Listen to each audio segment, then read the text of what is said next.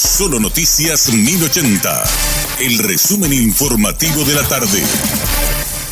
Hola, soy Richard Toñanes y este es el resumen informativo de la tarde. No hay tarifa ni imposición de Brasil. La revisión del anexo C del tratado y el costo de la tarifa de Itaipú, entre otras negociaciones, serán en base al diálogo entre las partes, aseguró el director de la Binacional Lado Paraguayo, Manuel María Cáceres. El informe de Emil Aponte.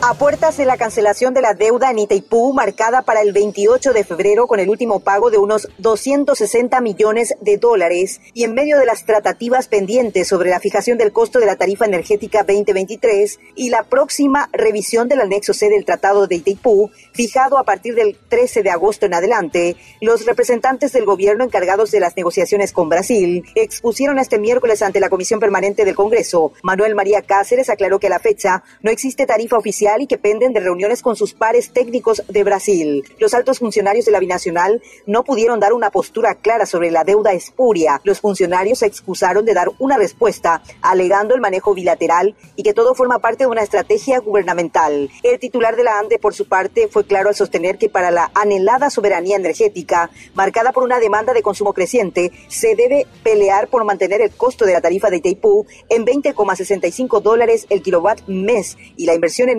de infraestructura cuyo financiamiento depende del Congreso. Emil Apontes.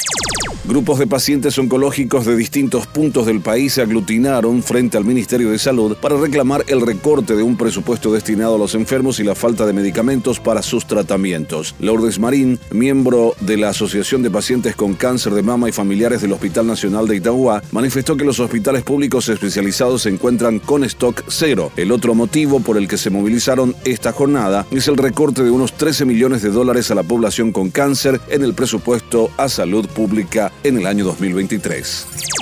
Funcionarios de la Compañía Paraguaya de Comunicaciones Copaco marcharon este miércoles hasta el Ministerio de Hacienda con el objetivo de exigir el pago de salarios atrasados. En representación del Sindicato Nacional de Trabajadores de Telecomunicaciones Sinatel, Alejandro Villamayor explicó que convocaron a sus asociados para la marcha ya que no están recibiendo lo adeudado y ya agotaron las instancias administrativas en todas las instituciones.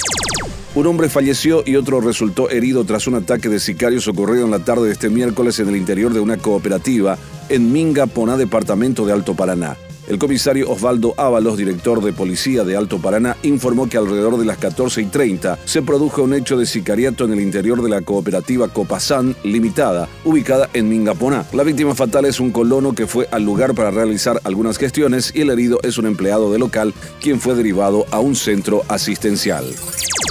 La Policía Nacional allanó y desmanteló un desarmadero de vehículos en el barrio Campo Verde de Capiatá tras contar con información mediante rastreo automático sobre un automóvil que fue denunciado como robado en el barrio San Pablo de Asunción en las últimas horas. El informe indica que se detuvo a cuatro personas que se encontraban en plena labor de despojo de varios vehículos, entre ellos el automóvil señalado ya en situación de desarme. Los aprendidos junto con los recuperados se encuentran a disposición de las autoridades competentes.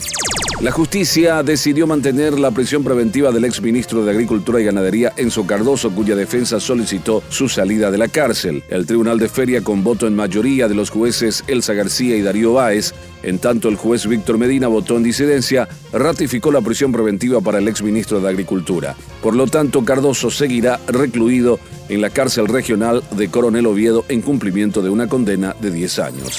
Este fue nuestro resumen informativo. Te esperamos en una próxima entrega. La información del día aquí, en Solo Noticias 1080.